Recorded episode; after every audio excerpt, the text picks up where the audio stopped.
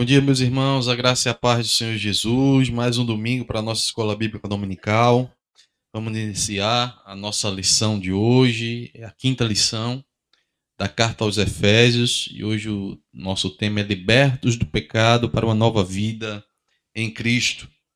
Façamos uma oração inicial apresentando as nossas vidas ao Senhor e este momento de estudo bíblico. Senhor nosso Deus e Pai, nós te bendizemos por mais um dia, Senhor, por esta manhã de domingo, Deus, onde estamos aqui, ó Pai, para estudarmos a tua santa palavra. Tua palavra que é viva e eficaz, tua palavra que nos dirige, que nos orienta, que nos instrui, que nos conduz, ó Senhor, a fazer a tua vontade. Queremos te pedir, Senhor, nesta manhã, que a bênção do Senhor repouse sobre todos nós, que a tua palavra seja clara para cada um de nós, que nós possamos, ó Deus, ouvir a tua voz. Assim nós te oramos e pedimos a tua bênção sobre este momento, Deus, de estudo, em nome do Senhor Jesus. Amém. Meus irmãos, o, como já falei para os amados, o tema da nossa lição, ele se baseia no texto de Efésios, capítulo de número 2, do versículo 1 ao versículo de número 10, que é o texto que nós iremos ler nesta manhã como texto base de estudo para a nossa lição.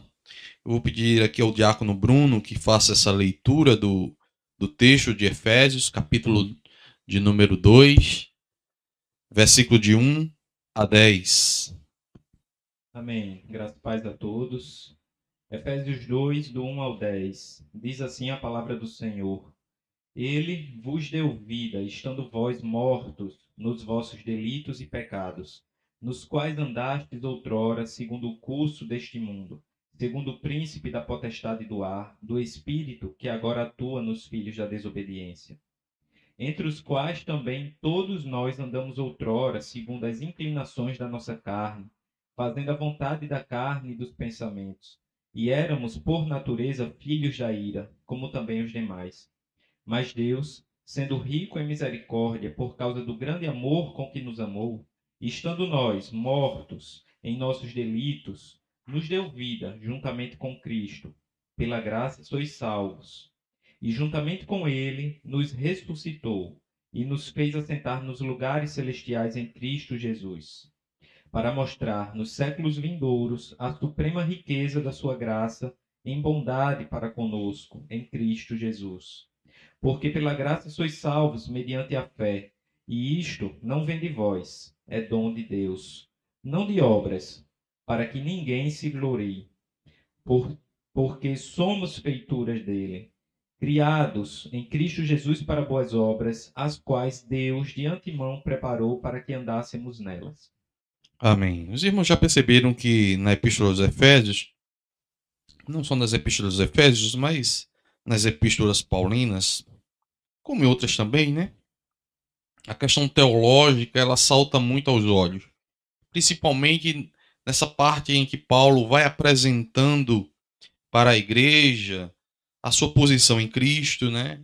E, e como ela deve se portar no mundo. Enfim, ele começa descrevendo desde o início da carta, mostrando exatamente essa questão teológica. E aqui como traz o título da nossa lição, né? Libertos do pecado para uma nova vida em Cristo. Então aqui ele vai tratar exatamente disso, mostrando como éramos e pela graça de Deus como somos hoje em Cristo, né? Fomos chamados, resgatados do pecado, né? Tirado, libertos do pecado e agora pertencemos ao Senhor. Antes não enxergávamos a Deus, antes estávamos mortos nos nossos delitos e pecados, mas agora nós temos vida em Cristo. E assim é uma vida nova, uma nova vida em Cristo, chamados ou feitos para as boas obras, para servir a Deus, para glorificar a Deus. Então é isso que nós iremos estudar nessa manhã. Aqui temos a introdução, vou pedir também para Bruno fazer essa leitura da nossa introdução, que apresenta exatamente o que iremos abordar aqui nesta manhã. Introdução. A presente seção da Epístola aos Efésios apresenta relevantes aspectos doutrinários da salvação. Nela, o apóstolo descreve a libertação dos pecados como um favor imerecido dado por Deus aos salvos, a fim de que eles desfrutassem de uma nova vida em Cristo. Nesta lição aprenderemos que a graça salvadora de Cristo nos garante a vida eterna, que nossa natureza é pecaminosa, que fomos vivificados pela graça de Deus e que nossa salvação vem de Deus e não das obras. Pronto, aqui são a abordagem do, do, do que iremos fazer hoje, né?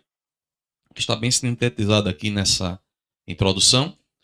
Fala exatamente da nossa natureza pecaminosa, de quem éramos, né? da graça salvadora de Cristo que nos garante a vida eterna, não é outra coisa senão a ação bendita de nosso Senhor Jesus Cristo em favor dos filhos de Deus, da igreja do Senhor, do povo de Deus. Também mostrando que é através dessa graça, dessa desta obra de Deus e da ação poderosa do Deus Triuno, no caso, o Espírito Santo operando em nós também, temos somos vivificados em Jesus Cristo pela graça de Deus e que essa nossa salvação não teve, vamos dizer assim, início, meio e fim em nós mesmos, mas em Deus. Então Deus é o autor da nossa salvação, não dependeu de nós mesmos, das nossas obras, que eram más ou que não agradariam a Deus, mas da obra do nosso Senhor Jesus Cristo. E com base na obra do Senhor Jesus, nós fomos eh, elas foram também imputadas a nós e nós fomos chamados para uma nova vida, uma vida que imita o Senhor, ou seja, nós fomos criados em Cristo Jesus para as boas obras, como ele diz no versículo de número 10. Então, o primeiro ponto da nossa lição é sobre a antiga natureza morta em ofensas e pecados. Então, aqui a Bíblia vai tratar de como éramos uh, sem a nossa nova vida em Cristo, a nossa situação diante de Deus a situação dos homens em geral. Porque a natureza pecaminosa está sobre todos os homens. E, e diante desse fato, causado pelo pecado, pela queda do homem, né? O Senhor aqui é, nos revela por meio da sua palavra, e nesta palavra, de que, de fato, herdamos não só o pecado de Adão, é, no caso deles como cabeça federal, né?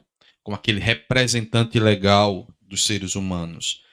É, não só herdamos a sua culpa, a sua pecaminosidade, mas como é, isso é demonstrado claramente através das nossas próprias vidas em que agimos de maneira pecaminosa. Ou seja, aquilo que em Adão é representado, de fato, nós comprovamos em vida. Ou seja, nós pecamos contra Deus, nós somos pecadores. Os nossos atos demonstram a nossa culpa, mostrando que estamos de fato caídos. Quando Adão caiu, nós caímos com ele. Então, toda a raça humana, toda a posteridade de Adão, é, são, é, são descendências, descendência né, de Adão, toda a descendência de Adão já nasce caída em pecado.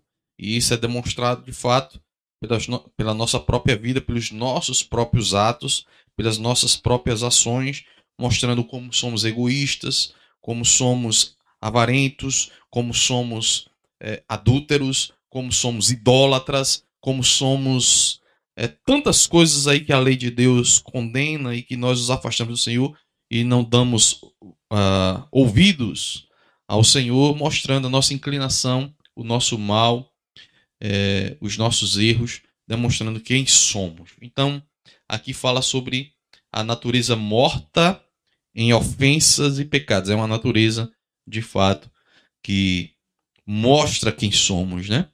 É, Bruno, poderia ler, por favor? No início da epístola, o apóstolo Paulo lembra que antes da regeneração estávamos mortos em ofensas, pecados e éramos por natureza filhos da ira. É só, só para os irmãos atentarem. Então, todo ser humano já parte, desde o seu nascimento, já parte, é, vamos dizer assim, declarado como aqueles que são destinados à ira de Deus por causa do seu pecado. Então, no sentido humano, humano, né, no sentido do ser humano, ele já nasce em pecado. O próprio Davi já declarou isso. Uh, as escrituras declaram isso claramente. Não há um justo, um sequer. Então, todos já nascem debaixo dessa sentença é, em que todos são culpados em Adão. E todos são culpados e mostra exatamente a nossa inclinação, a nossa mancha que já vem conosco. Então somos inclinados ao mal e de fato fazemos o mal e por isso, por natureza, éramos e Paulo está falando aqui para os crentes, né, aqueles que foram regenerados, aqueles que foram é, salvos, éramos filhos da ira. Então, antes de nos rendermos ao Senhor, éramos por natureza, ou seja, pela nossa própria natureza pecaminosa, filhos da ira. Ele relata isso aqui entre os versículos 1 e 3, o versículo 3 especificamente, né? Entre os quais também todos nós andamos outrora, segundo as inclinações da nossa carne, né? mostrando exatamente essa inclinação pecaminosa. Fazendo a vontade de Deus? Não. Da carne e dos pensamentos. E éramos, por natureza, filhos da ira, como também os demais. Então, Paulo já começa mostrando que nós não éramos diferentes de ninguém neste mundo, e por hoje pertencermos a Deus, somos diferentes, mas não éramos diferentes. Né? E aí, é, essa começa. Então, primeiro ponto, o, o ponto derivado aí desse, é, desse ponto principal, né, é a nossa condição anterior. Bruno, por favor. E nos vivificou, estando vós mortos em ofensas e pecados, diz o primeiro versículo. Por causa de suas ofensas e pecados, o homem, em sua natureza decaída, é diagnosticado como morto. Ou seja, uma declaração da real condição das pessoas sem Deus. O conceito é de morte moral e espiritual, provocada pelo pecado, que inevitavelmente separa o homem de Deus. Tal qual um corpo inerte, a natureza pecaminosa impede o homem de ouvir e obedecer à voz de Deus. Quem assim vive está morto enquanto vive. Ok. Então veja. Como é que Paulo começa a argumentação aqui? Ele vai mostrar exatamente a nossa condição, a condição do homem, por causa do pecado, ele está morto, ou seja, ele não reage, ele não tem uma um real entendimento de Deus, é por isso que ele cria ídolos para si. É por isso que ele age e a sua natureza caída é, traz sobre ele uma ação, uma vida moral, um, um caráter que uh, o distancia dos preceitos, dos ensinamentos de Deus, daquilo que é justo, que é bom, que é reto. E, e, e essas ações pecaminosas, ou esse estado, melhor dizendo, pecaminoso do homem, o separa de Deus, ele está separado de Deus, ou seja, sua morte espiritual, então ele não tem o um entendimento de Deus. O, o homem, é por isso que é natural que o homem que tem essa necessidade intrínseca de, de referência de um Criador, de busca ao Criador, ele está perdido né, nesse, nesse. É por isso que ele, ele cria ídolos, ele, ele busca de maneira cegamente o Criador. Né? Então ele não tem uma noção real por causa do pecado, do seu estado pecaminoso. Então ele está morto espiritualmente. Ele não consegue ouvir a voz de Deus, né? Ele não consegue ouvir a orientação de Deus.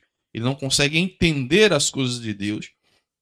Ele está morto. É como a Bíblia escreve, né? Diz que nós estamos cegos, nós estamos mortos. Toda vez que fala em relação uh, surdos, enfim, toda vez que fala em relação ao homem, o homem caído, e Deus, nós estamos separados completamente de Deus e não temos nenhuma condição por nós mesmos de enxergar o nosso estado e ao mesmo tempo enxergar a Deus como deveríamos e nos aproximarmos do Senhor. Esse é o nosso estado. Então, uh, é natural que o homem, entre aspas, caído, ele possa até crer em Deus, mas é uma crença vazia. É uma crença sem sentido ou sem se, é, vamos dizer assim, se inclinar às coisas de Deus verdadeiramente ou sem, sem desejo de obedecê-lo. Então, é aquela crença supersticiosa, que é uma crença que isso aí não, é pecaminoso no fato. Ele cria ídolo, ele cria o seu Deus, a sua própria imagem e semelhança. Então, a vida como ele leva é de acordo com o Deus que ele criou para si mesmo, mostrando exatamente que ele não está disposto a se inclinar ao Deus verdadeiro, mas ao Deus que é a sua imagem e semelhança, né? ao Deus que ele criou para si. Seja, seja uma atribuição a, ao próprio Deus, a Jesus Cristo, seja uma atribuição a qualquer outra divindade. Porque muitas vezes o Cristo que as pessoas creem não é o Cristo revelado nas Escrituras. É um Cristo que ela criou para si, na sua imaginação, de como ele seria e como ela, ele governa a sua vida, né? Então a gente vê as pessoas, de fato, é, tendo o seu Cristo, a sua imagem e semelhança. Isso demonstra o quê? A natureza pecaminosa, que faz com que o homem ele não siga a Deus, mas ele seja o seu próprio Deus. Porque quando nós criamos uma divindade à nossa imagem e semelhança, quando nós criamos uma divindade que serve aos nossos caprichos, aos nossos egoísmos e à nossa a própria maneira de viver, na verdade nós estamos criando um ídolo ou o nosso próprio, ou nós nos, estamos nos colocando como nosso próprio Deus, ou seja, nós tentamos ou queremos governar nossa própria vida a parte de Deus. Então é por isso que muitas vezes as pessoas aceitam certa instrução da palavra de Deus, mas rejeitam outra, dizendo, não, não como desprezando a palavra de Deus, porque na verdade só, só interessa para ela aquilo que lhe convém, o que está adequado ao Deus que ela criou na sua imaginação. Então nós precisamos entender que o, aqueles que são realmente remidos, redimidos, eles têm sua natureza mudada, como, foi colocado aqui no início, e a gente vai ver isso mais à frente, e ele vai ouvir e se inclinar às verdades, muitas delas contrária exatamente aquilo que ele deseja. Então, nós somos chamados a negarmos a nós mesmos. Não esqueçamos disso, o Senhor Jesus, ele nos instruiu a isso. E por que isso? Porque de fato nós iremos a, a palavra de Deus irá entrar em choque, muitas vezes, com aquilo que pensamos, aquilo que acreditamos, aquilo que desejamos, aquilo que queremos. E, e enfim, e esse choque deve fazer com que nós nos inclinemos, se assim for a, a, a nossa natureza mudada, nos inclinemos a obedecer a Deus e a rejeitarmos a nós mesmos. Esse é o primeiro ponto. A nossa condição anterior mostra que estamos separados, mortos, é, perdidos completamente de Deus. Não temos é, nenhuma é, nenhuma condição é, de nos inclinarmos ao Senhor, pois estamos mortos em nossos delitos e pecados, em nossas ofensas e pecados. E o que seria as nossas ofensas e pecados, né? Bruno, por favor.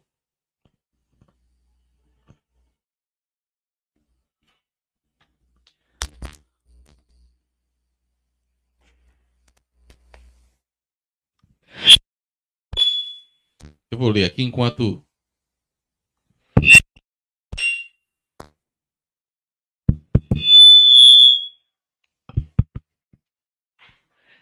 nossas ofensas e pecados. A má conduta em que noutro tempo andastes é descrita por Paulo por meio da metáfora do ato de andar. Refere-se às atitudes erradas adotadas na vida passada do salvo, antes da regeneração. Item 2.1. Andastes segundo o curso deste mundo.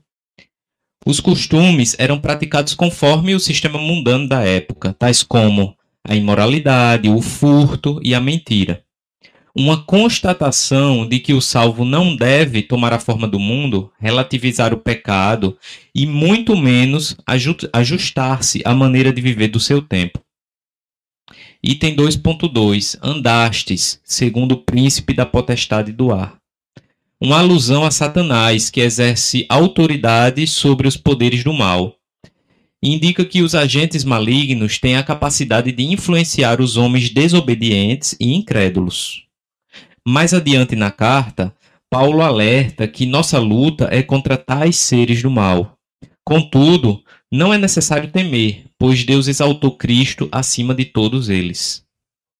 Item 2.3 Andávamos fazendo a vontade da carne e dos pensamentos. Refere-se à inclinação para fazer o mal, algo inerente à natureza humana, Gênesis 6:5. Então, estão incluídos aqui os pensamentos pervertidos e a prática de todos os desejos desordenados da carne. Como resultado, éramos filhos da ira, isto é, condenados e desprovidos do favor divino. Paulo é, sublinha que essa era a nossa condição. Entretanto, aprove ao Pai nos eleger e nos predestinar para filhos de adoção Vejam, vejam, meus irmãos. Aqui estão os três pontos que Paulo destaca, né? Que está sobre a vida daqueles que estão os filhos da desobediência ou dos homens, de maneira geral, que que são a influência do mundo, né?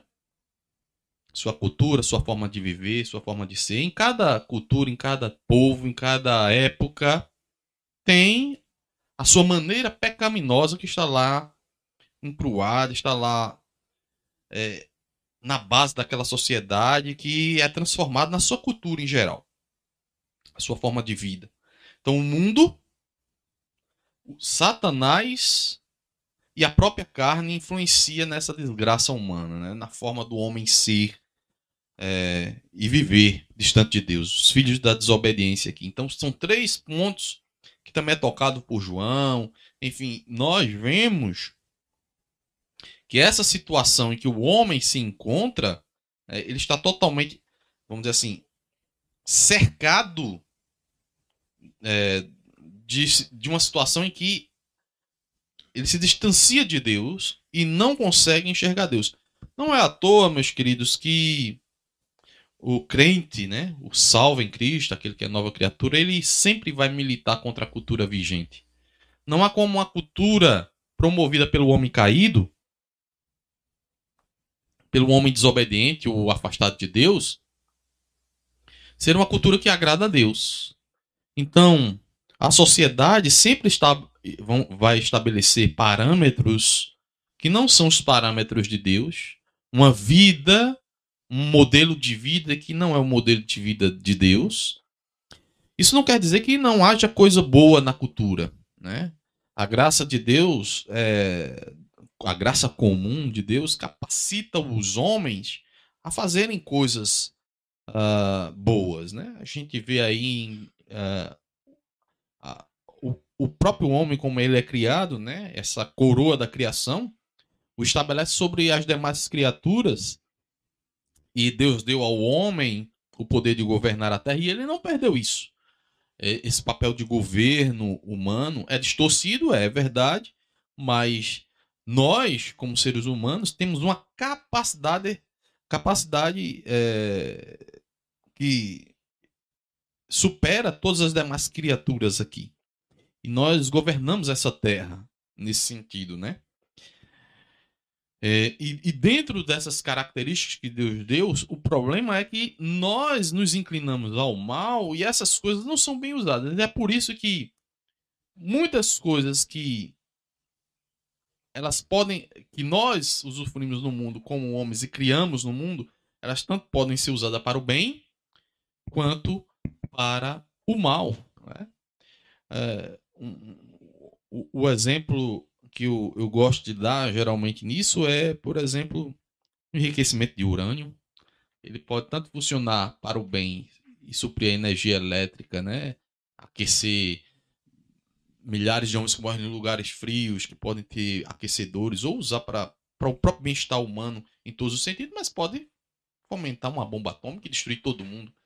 Então, para o homem, essa capacidade do homem dada por Deus, essa graça que Deus deu ao homem de superar todas os, as demais criaturas aqui na Terra, ela, esse homem a tem, né?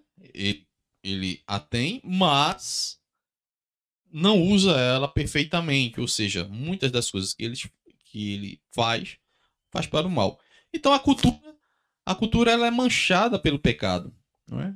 A gente pode dizer que a cultura em si é ruim em tudo, mas muitas das coisas que está no mundo, elas refletem o pensamento do mundo, ela reflete, a cultura do mundo reflete muitas vezes esse estado caído do homem. Né? Esse estado caído do homem. E a, o diabo está aí atuando no mundo, influenciando os homens ao mal. Né? A gente sempre pensa no diabo como um, aquela caricatura de um ser não, maligno. Não, o, diabo está influenciando o homem ao mal. Lembrem da tentação de Jesus, né? A tentação de Jesus foi foi o diabo ofereceu ele a, a, a, Jesus ali algumas coisas segundo as suas necessidades. A fome mesmo que Jesus estava tendo ali, transformar a pedra em pão, é algo que era necessário, vamos assim, uma necessidade de Cristo naquele momento é transformado em algo pecaminoso. É, a, a, influência do diabo, o diabo tenta influenciar Cristo pe, para pecar. E a gente precisa entender isso que a, as influências do diabo ela vem de maneira sutil para que caiamos em seu laço e assim é, enveredamos cada vez mais ainda numa vida que desagrada ao Senhor. A nossa própria carne, a nossa própria natureza que está morta em delitos e pecados, morta em ofensas e pecados, ou seja, ela se inclina ao mal, então, tudo isso junto caracteriza exatamente a vida dos filhos da Então, nós estamos cercados externamente pelo mundo, a influência também externa do diabo sobre o, o homem para se inclinar cada vez mais a este mal e a nossa própria natureza. Então, não tem nada, humanamente falando e olhando do, do, do ponto de vista uh, de nós mesmos, segundo as Escrituras, não tem nada para é, direcionar este homem a Deus. Tudo inclina para o mal, tudo inclina para distanciá-lo de Deus. Né? A cultura já é um reflexo exatamente dessa natureza caída do homem. Então a cultura reflete exatamente aquilo que o homem já é por natureza.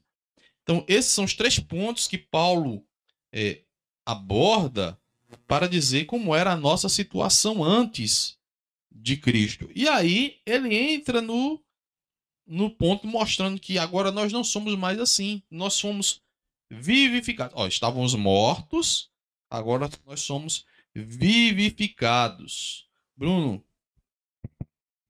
Por ato, por ato de bondade e misericórdia, estando nós ainda mortos em pecados, Deus imensamente nos amou e por isso nos vivificou por meio de sua graça. Então, é Paulo começa a mostrar, dizer, olha, tá vendo a situação de vocês? O mundo, o diabo e a vossa própria carne ele coloca num lamaçal que você não consegue sair de jeito nenhum. Você está preso nisso aí. Então, a cultura do mundo reflete a sua natureza. O diabo fomenta ainda mais para que você ande segundo a sua própria natureza e sua natureza o inclina a isso aí. Então você está num num beco sem saída, você tá num lamaçal que não tem como sair de lá. Você tá morto, na verdade. Você tá morto nas suas ofensas e pecados e tá perdido. Você está andando nas trevas e vai continuar andando nas trevas porque não tem nada, nem o mundo, nem o, nem o mundo, nem você mesmo com a sua própria natureza e ainda mais o diabo, nada lhe, lhe encaminha para as coisas de Deus. Você está morto, morto. Mas aí Paulo diz: Olha, eu tenho uma notícia boa. A notícia boa é a graça de Deus. Você não tinha nada para merecer, Porque tudo em você só era se inclinar contra o seu Criador. Você era inimigo de Deus. Era aquele que se colocava uh, diante de Deus como inimigo, como aquele que detestava Deus, se afastava de Deus por causa da sua própria natureza, por causa da influência do diabo, por causa do próprio mundo que lhe inclina e lhe instrui a andar fora da vontade de Deus. Mas eu quero dizer uma coisa: a graça de Deus se apresentou. E aí Paulo vai mostrar exatamente, olha, veja, o mundo, o diabo, a potestade do ar que ele fala aqui, né? O diabo e a carne e os vossos pensamentos mostram que você é filho da ira. Mas Deus, sendo rico em misericórdia, por causa do grande amor que nos amou, estando, ele volta a falar, estando nós mortos em nossos delitos, nos deu vida juntamente com Cristo, pela graça sois salvos. Então veja que ele vai falar exatamente dessa graça. E o primeiro ponto que o autor aqui da lição destaca é alcançado pela misericórdia e pelo amor divino. Bruno. Após constatar a situação da humanidade sob a ira de Deus, Paulo passa a descrever os atos divinos de amor e de misericórdia que alteraram o quadro caótico da raça humana. Mas Deus, que é riquíssimo em misericórdia, pelo seu muito amor com que nos amou. O ato de misericórdia implica compaixão e simpatia para com os indignos. A carta aos Efésios ensina que, ao prover à humanidade um meio de escape da merecida ira, Deus não se mostra apenas misericordioso, mas abundante em misericórdia. E essa riquíssima misericórdia procede do seu muito amor com que nos amou. A Bíblia enfatiza que foi a magnitude desse amor que motivou a nossa salvação. Então a, Bíblia está recheada disso, né? De falar do amor de Deus. Agora, acontece que esse amor ele é derramado sobre nós em forma de graça, ou seja, algo gratuito. Não, Deus não nos amou porque tínhamos algo a dá-lo. Tanto é que o apóstolo João diz: Nós o amamos porque ele nos amou primeiro. Porque Deus via homens interessados nele, que o amavam, que o reconhecia como, como o Deus é, supremo e Senhor absoluto de suas vidas. Não. Mas, mesmo nesta, é, nessa situação em que éramos inimigos de Deus, indignos, completamente indignos, Paulo faz questão de destacar, sendo rico em misericórdia, ou riquíssimo, como é a sua outra tradução, dando essa ênfase, né, de que é uma misericórdia abundante. Misericórdia, né? Ele derrama isso sobre todos nós por causa do seu amor, do amor que ele teve por nós. Ele nos amou e por seu amor ele derrama sua graça e misericórdia. Nós estávamos mortos em delitos e pecados, mas ele nos deu vida em Jesus Cristo por pura graça. Veja que o argumento de Paulo ele é muito claro a esse respeito. Ele tenta tirar é, de jogo toda a possibilidade de que Deus está respondendo a um anseio humano ou que Deus está retribuindo algo que o homem merece. Ele descarta totalmente isso. Ele diz: olha, é de religiosos a não religiosos. Não há nenhum aqui que mereceria isso. Mas Deus ama. Deus manifesta através desse, desse amor sua salvação sobre aqueles que são indignos, por pura graça.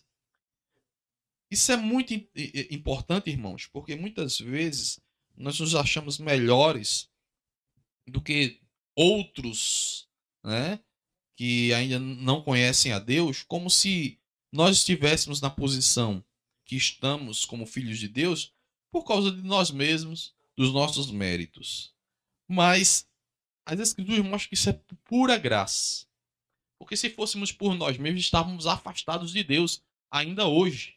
Estávamos rejeitando a Deus ainda hoje. Mas é por pura graça. Isso deve nos motivar a uma atitude de gratidão. A nossa adoração ela tem como base uma gratidão, uma resposta ao ato gracioso e amoroso de Deus. A nossa adoração, ela não é uma, simplesmente uma moeda de troca. Ela é um ato de gratidão, né? de gratidão a Deus. Então, o nosso serviço e a nossa vida cristã, ela reflete exatamente o reconhecimento do grande amor de Deus por nós, dessa graça derramada de algo que nós não merecíamos e que nos coloca em uma situação privilegiada é, de salvação. Ou seja, é, essa conquista não foi minha, foi do Senhor Jesus. O próprio Deus me presenteou com tal salvação. Então nós somos chamados a uma vida de devoção a Deus, de reconhecimento deste amor, de glorificação ao Senhor por esta graça e misericórdia, sem nenhum é, sem nenhum resquício em nós mesmos de nos vangloriarmos, ah, de acharmos que merecíamos ou que somos merecedores, ou que temos alguma participação nisso. Então não sobra nada para nós mesmos. Isso é um, isso é como eu já disse, isso é um soco, isso é um soco no nosso ego, né? Isso é um soco. Quer dizer que não tem nada em mim assim que eu fiz, eu fazia que agradava a Deus. É? Mesmo essas coisas que eu achava que refletiam, não. Deus, Deus, como dizem as escrituras, o nosso pecado, o próprio Isaías falava, né? Que as nossas boas obras são como trapos de imundície. Porque as nossas boas obras, elas são manchadas pelas nossas más obras também. Então, toda a nossa obra, como um ser pecaminoso, são manchadas pelo pecado. Então, se eu faço algo de bom e esse algo de bom não tem o intuito de glorificar a Deus ou de. Uh, veja o que diz o próprio Cristo, né? Que as vossas boas obras glorifiquem ao vosso Pai que está nos céus. Se aquilo que nós fazemos de bom não remete ao Criador, não glorifica a Deus, ou seja, não serve para glorificar Deus, mas para encher o nosso, a nossa para a nossa própria glória, ou encher o nosso próprio ego, ou satisfazer a nossa, os nossos próprios anseios, então elas são trapos de imundície. Porque por ele, para ele, são todas as por meio dele, são todas as coisas. Então tudo, é, Deus é o centro de tudo. Então o ser humano vive para Deus. E aquilo que nós fazemos deve espelhar ou apontar para o Criador e glorificar o Criador. É, então, a nossa própria situação já demonstra a, a, a, situação de queda, já demonstra que muitas vezes as nossas bo boas obras elas têm elas têm uma conotação ou elas estão manchadas por outros pecados ou talvez aquela própria boa obra que é boa em si mas ela não está sendo feita de maneira genuína e boa, porque ela tem segundas intenções, como nós falamos. E essas segundas intenções podem ser inconscientes. Você não está consciente das segundas intenções, mas você quer ver o, o elogio humano. Você quer mostrar para você mesmo que você é bonzinho, que você fez uma, uma atitude generosa, que você fez algo bom. Aquilo, de certa forma, lhe traz um, um bem-estar. Então você faz para si mesmo, na verdade, né? Então, essas, não deixa de ser uma atitude egoísta. Então você faz só aquilo onde lhe dá conforto. Se não lhe desse conforto, você não faria. Se não, não lhe der satisfação, você não faria. Né? Mas como lhe dá uma satisfação, então você faz. Então, mesmo sendo a obra em si boa, ela tem por trás uma mancha de pecado. Né? Então, por isso que as nossas obras são como trapos de imundície. Ponto 3 diz: exaltados por sua graça. O apóstolo ainda destaca que o poder de Deus nos ressuscitou juntamente com ele e nos fez assentar nos lugares celestiais em Cristo. Observe que a palavra juntamente indica que Deus concede ao homem os mesmos benefícios alcançados por Cristo: a ressurreição, a vida eterna e o galardão nos céus. Assim, Ao conhecer tais bênçãos, ao conceder tais bênçãos aos homens, Deus mostrou as abundantes riquezas da sua graça. Desse modo, ratificamos que a salvação e seus privilégios são conferidos pela imensurável graça de Deus, o favor divino imerecido.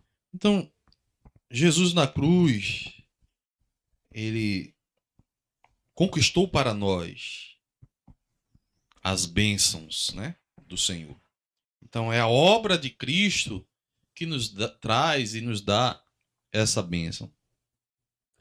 Então não há nada, como eu já falei aqui, em nós mesmos. Então isso é demonstrando. Paulo faz uma argumentação para demonstrar exatamente, ou mostrar que tudo isso está é, demonstrando a, é, é, essa graça que é maravilhosa, que é digna de ser louvada, né? Deus é digno de ser louvado por essa graça, essa misericórdia que é rica, que está sobre nós. Então veja que tudo aponta ou coloca Deus como o centro e nós como aquele que recebemos de Deus por graça e misericórdia as benesses da nossa salvação, tudo que Jesus conquistou na cruz, né? está sendo derramado ou dado gratuitamente àqueles que são chamados, eleitos, predestinados. Vejam que a gente não tá tocando, não falou nesse assunto, mas já falamos desse assunto anteriormente. Veja que isso aqui é consequência daqueles que foram chamados, daqueles que foram eleitos, daqueles que foram predestinados, que nós já estudamos aqui. Então, essa epístola, ela deve ser lida como um todo. Você deve começar entendendo a nossa situação, quem éramos, por que chegamos a essa situação. Deus nos elege e nos dá vida em Cristo Jesus. E qual era a nossa situação?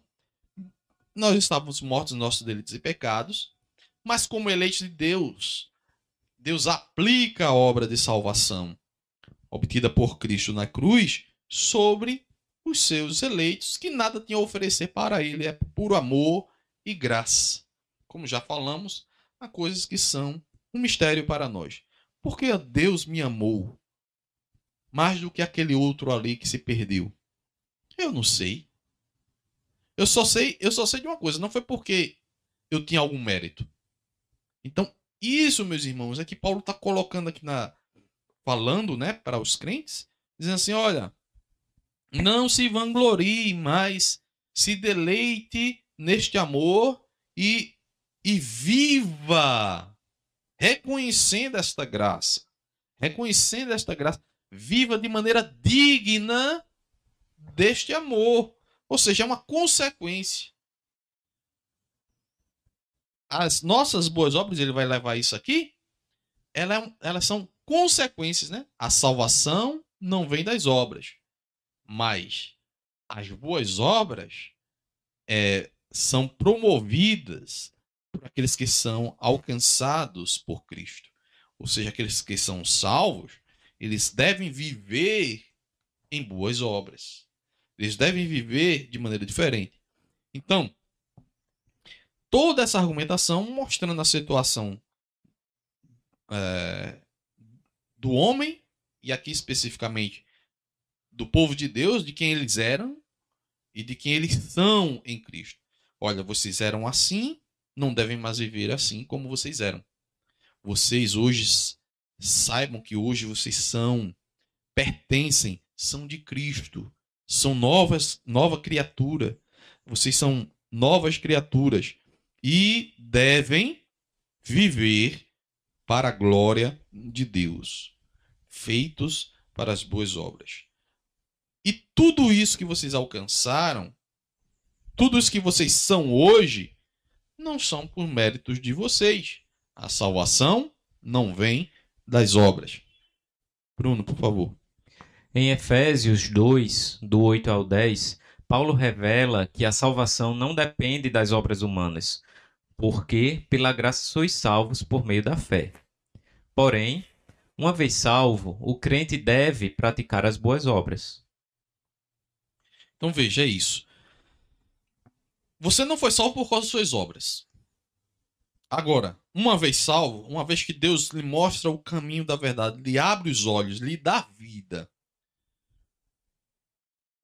lhe traz a salvação, ele nos chama a viver em boas obras.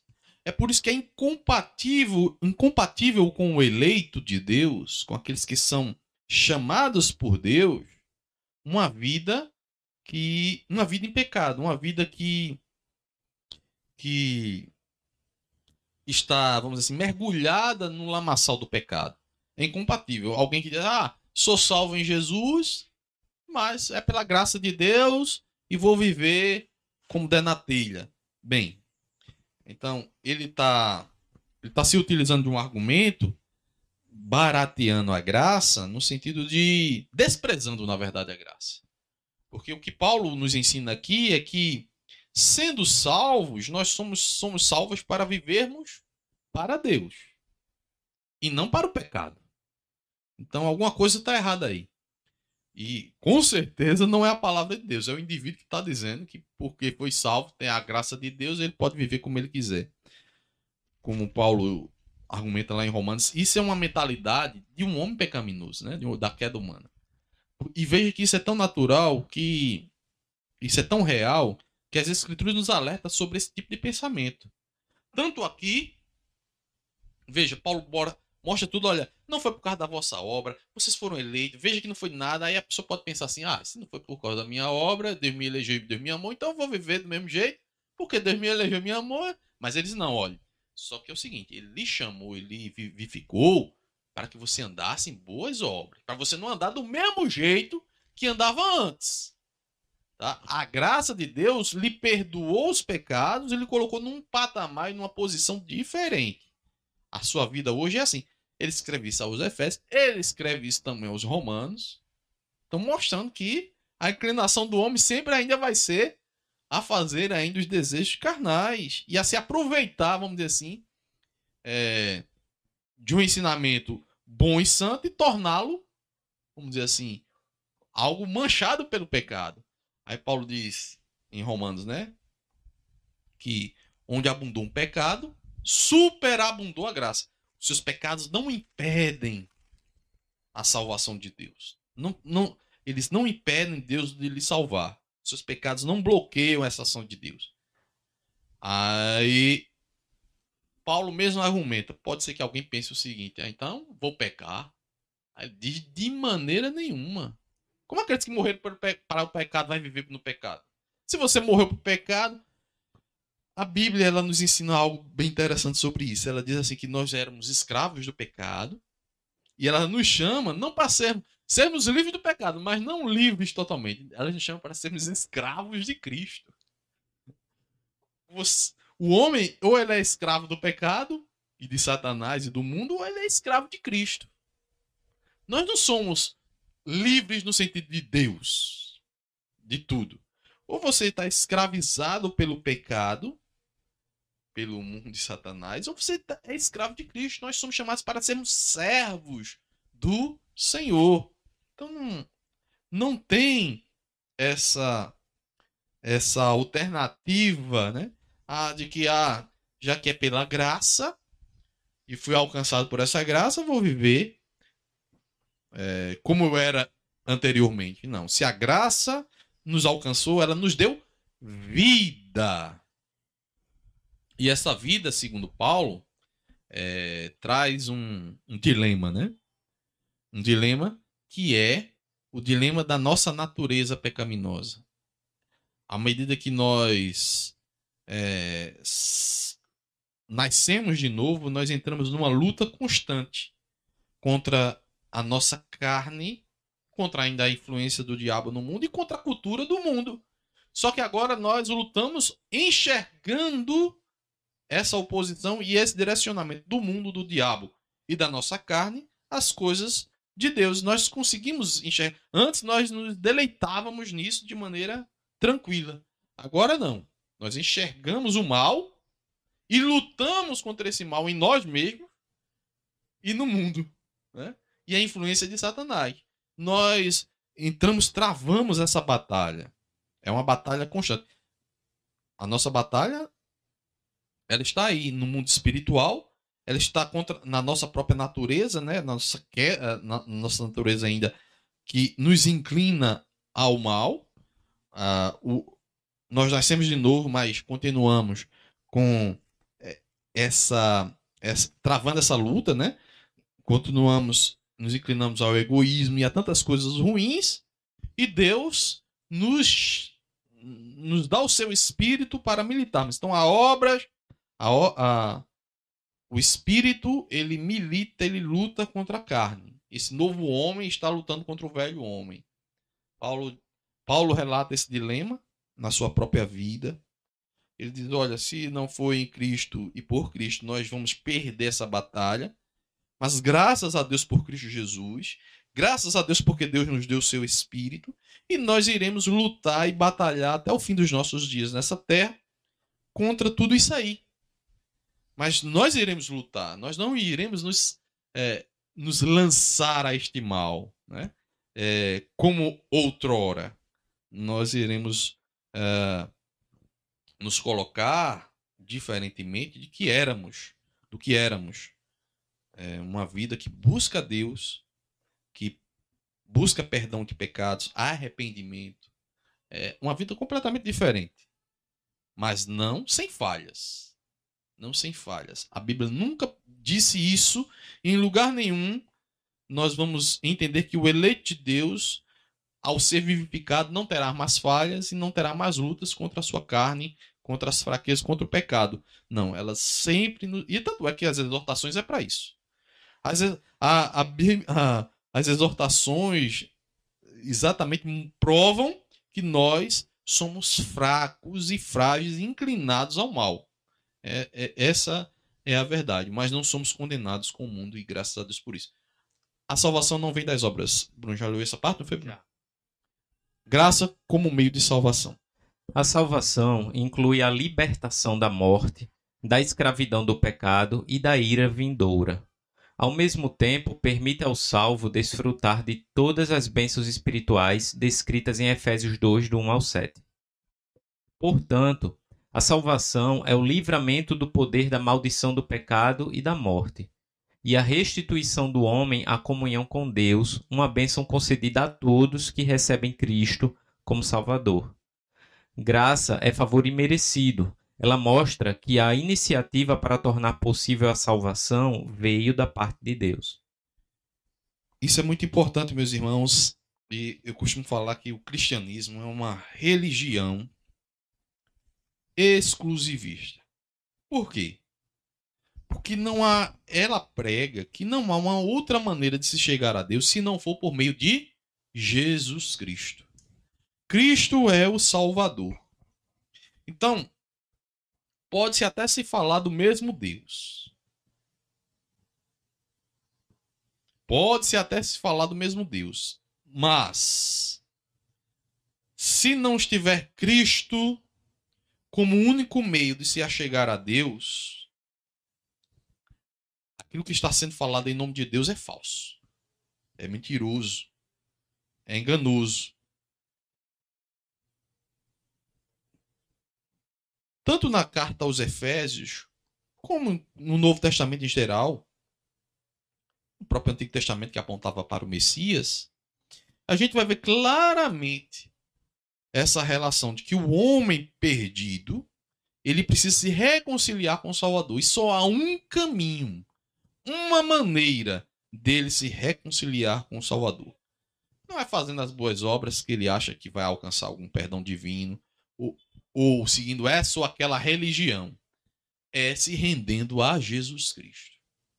Por isso, quando eu falo de religião cristã, eu estou falando daquela que aponta a Cristo como o único meio de salvação dos homens. Não há outro caminho. Não há uma outra maneira. Deus resolveu salvar os homens através da fé no seu Filho Jesus Cristo. E através de Cristo, ele trouxe totais condições ao ser humano de serem perdoados, reconciliados, é, justificados, santificados. Só em Jesus Cristo. Então, Cristo como Salvador.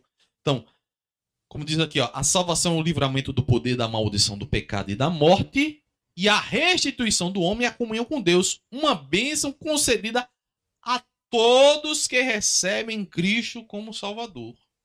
Sem distinção. Mas não há, não há gentil nem, nem, nem judeu, não há, há. Enfim, não tem distinção de homem algum. Qualquer um na face da terra poderá ter plena comunhão com Deus, mas só através de Jesus Cristo. Não é através da igreja congregacional, nem qualquer outra denominação, é só através de Jesus Cristo. Nós, apenas como cristãos, propagamos essa verdade. Né? É, propagamos essa verdade em que você deve reconhecer que não tem como se achegar a Deus sem Jesus Cristo. Então, o favor imerecido de Deus é depositado, derramado sobre nós através de Cristo. A sua misericórdia, o seu amor é, é, se demonstra através de Jesus Cristo. Deus prova o seu amor para conosco. E como é que Deus prova o seu amor para conosco? Dando o seu próprio Filho para nos salvar. Então é em Cristo em Cristo Jesus, né? Veja o que o, o apóstolo aqui argumenta, né? Estando nós em nossos delitos, mortos em nossos delitos, nos deu vida juntamente com Cristo, pela graça sois salvos. E juntamente com ele nos ressuscitou e nos fez assentar nos lugares celestiais em Cristo Jesus. Então, se alguma religião te prega salvação a parte de Cristo, corra, fuja. Ou nas suas próprias obras, seja lá o que for, se Cristo não é o centro dessa salvação, se Cristo não é aquele que realmente lhe traz a salvação, ou que conquista tudo para você, esqueça, fuja. As Escrituras revelam que é em Cristo a nossa salvação. Por meio da graça de Deus, por meio da graça que Deus, através do Espírito Santo, é por meio da graça que Deus, através do, através do Espírito Santo, capacita o pecador para, para que responda com fé ao chamado ao chamado do evangelho. Então, Deus vai capacitar a todos nós, né, ao homem pecador, por meio do Espírito Santo, a crer em Jesus Cristo. O Evangelho é as boas novas de salvação em Jesus Cristo. Então, o Espírito de Deus vai atuar no homem para que este creia que Jesus é o Filho de Deus, Salvador. Essa é a profissão de fé dos primeiros cristãos, viu? Jesus Cristo, Filho de Deus, Salvador. Ponto 2, Bruno. Obras como evidência de salvação. O apóstolo Paulo usa duas negações para endossar a origem da salvação. A primeira expressão, e isso não vem de vós, trata da salvação pela graça que provém de Deus. A segunda ratifica que a salvação não vem das obras, o que indica não se tratar de recompensa de algum ato humano. Vejam, pela graça sois salvos, pela graça sois salvos mediante a fé. E isto não vem de vós, é dom de Deus. Aí o verso 9: não de obras, para que ninguém se glorie. Então isso é muito claro. Pode ler. Essas afirmações excluem a possibilidade de alguém ser salvo por esforço pessoal. Como a salvação é uma realização divina, Agora somos feitura sua, criados em Cristo para as boas obras. Uma transformação ocorreu.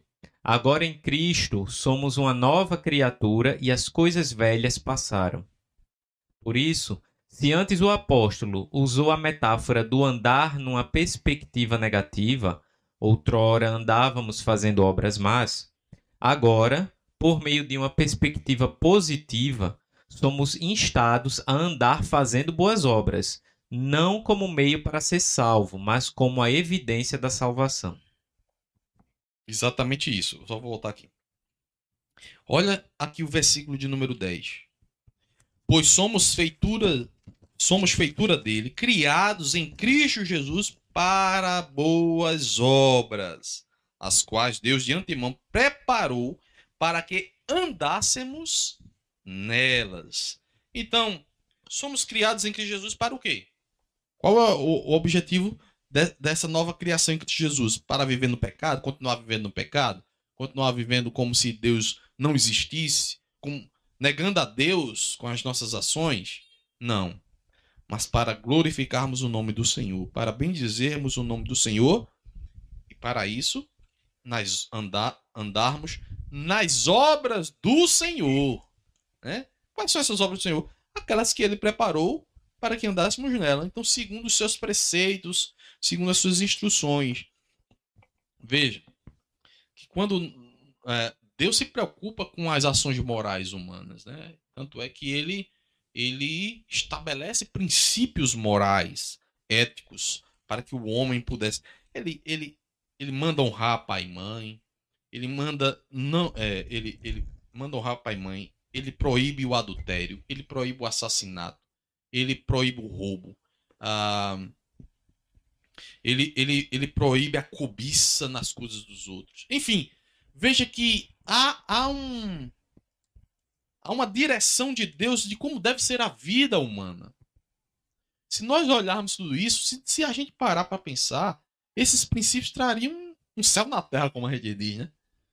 Imagina andar por aí sem preocupação de, de alguém querer lhe roubar, lhe matar, lhe fazer algum mal.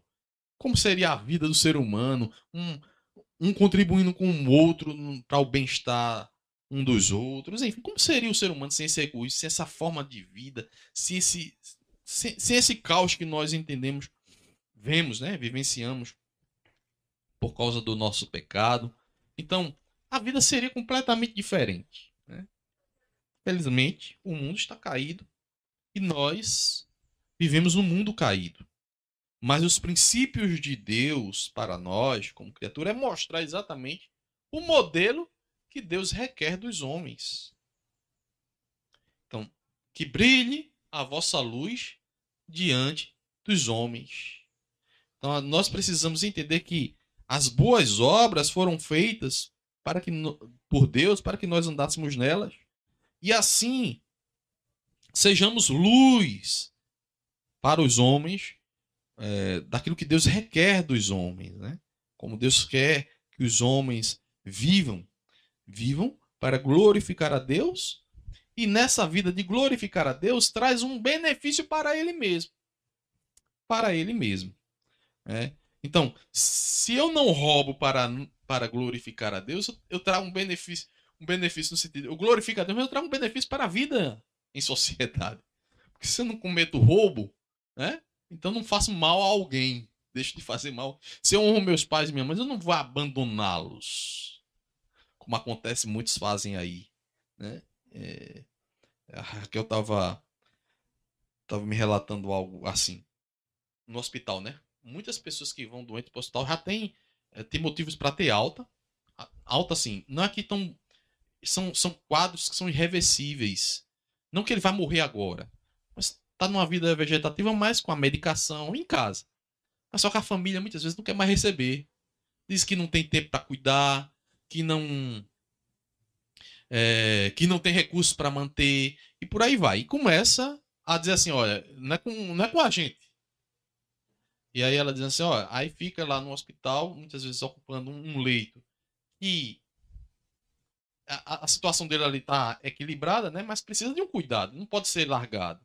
Aí tá ocupando um leito em que uma pessoa vem com câncer, com coisa, não tem um leito para ser tratado e às vezes morre porque o leito tá ali ocupado e a gente vive assim, porque as famílias largam. Aí, assim, é, tem uma irmã que não vai lá uma vez, uma vez perdida no ano, e ele tá lá, jogado. Então, aí vai botar num hospital de menos complexidade, mas o hospital só aceita se tiver um acompanhante, aí não tem um acompanhante. E a gente vive, essa é a sociedade, esse é o mundo, né? Então, sou seu próprio irmão, carne, sangue do seu sangue. Na hora que você mais precisa, não é comigo.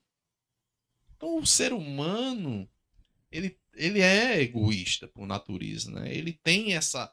Ele pensa em si. Não se coloca no lugar do. Se fosse eu, né? Se fosse eu, meu irmão estivesse fazendo isso comigo, né? Não se coloca nessa situação. Ele não pensa assim. Né? Não é meu irmão. O problema dele né? é, não é comigo. Isso está falando dentro da própria casa. Né? Então, quando a Bíblia recomenda honrar pai e mãe, é porque a natureza humana é. A tendência é abandoná-los. Vai me dar trabalho, vai me dar, enfim, e, e, e jogar para lá. E, e, a gente não quer se sacrificar nisso, né? É, e a Bíblia nos chama a amar o próximo como a nós mesmos honra o teu pai e tua mãe. Não faça. Então, a, a lei de Deus, os mandamentos, os ensinamentos de Deus, glorificam a Deus, mas é um bem para o próprio ser humano, né? É um bem para nós mesmos. É, uma, é, é, é um desenho em que molda uma sociedade em que é benéfica para ela mesma, mas o nosso pecado nos leva a uma outra direção. Mas vejam aqui, então não tem como o eleito de Deus, aquele que foi salvo em Cristo, estar tá se deleitando no pecado. Ele é chamado e vivificado para andar em boas obras, as quais Deus preparou para que ele andasse nelas. Então, seguindo os preceitos divinos. Então, esse é o nosso chamado, seguir os preceitos divinos. Conclusão. Antes da regeneração, éramos filhos da ira e condenados à perdição eterna. Por ato do amor divino, por meio da sua maravilhosa graça, nos tornamos filhos por adoção. Essa gloriosa salvação nos foi concedida independente de nossas obras. A partir da salvação, passamos a praticar boas obras que glorificam a Deus, nosso Pai.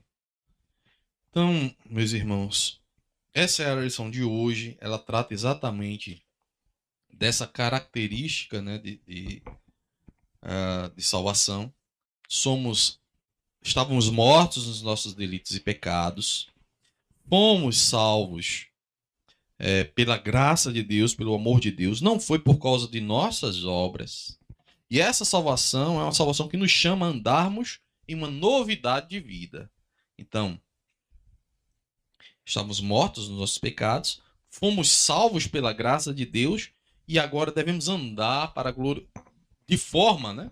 Ou demonstrando essa nossa nova essa nossa nova natureza, de forma que glorifica ao Senhor.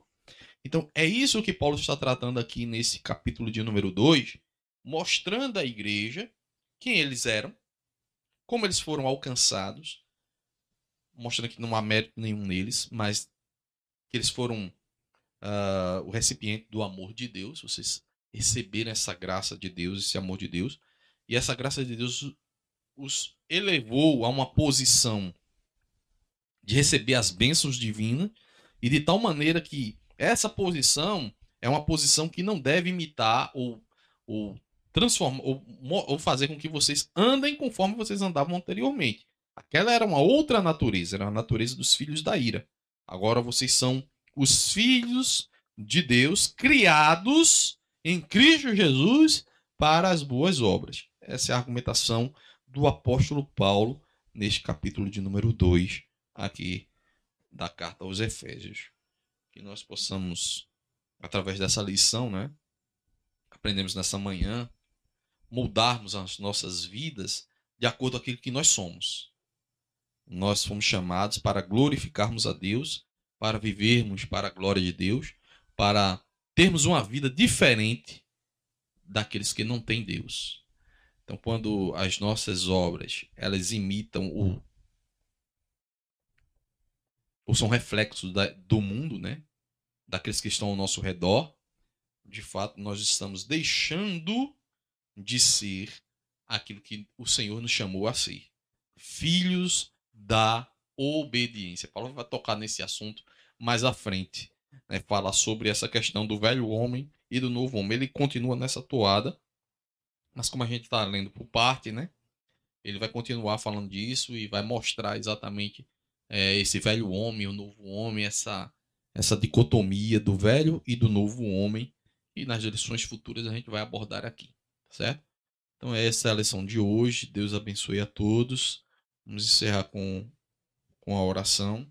É, lembrando aos irmãos que hoje, a partir das 17 horas, teremos o culto transmitido, não haverá, não haverá o culto presencial, né? não, não, não, não teremos aqui só a equipe mesmo de transmissão que estará aqui e o grupo de louvor.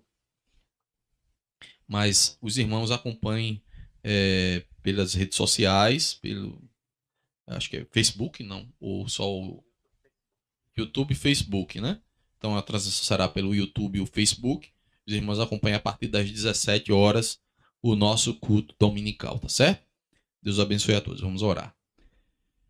Bendito Deus e Pai, nós te louvamos e bendizemos pela tua graciosa salvação.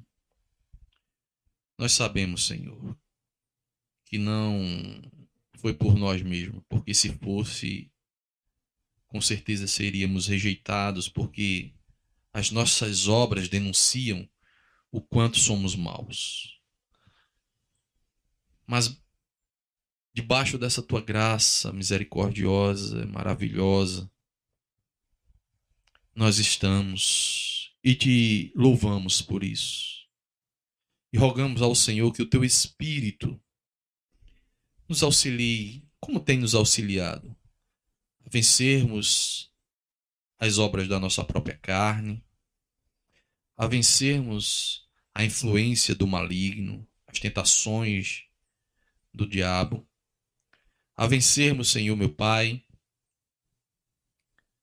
o mal que há no mundo, aquilo que tenta nos afastar de Deus. Por isso, Senhor meu Deus, rogamos que o Teu Espírito Santo produza cada vez mais em nós as boas obras, as quais glorificam o Teu nome. Nós te oramos e reconhecemos que dependemos do Senhor. Em nome de Jesus. Amém. Deus abençoe a todos um ótimo resto de dia, em nome de Jesus.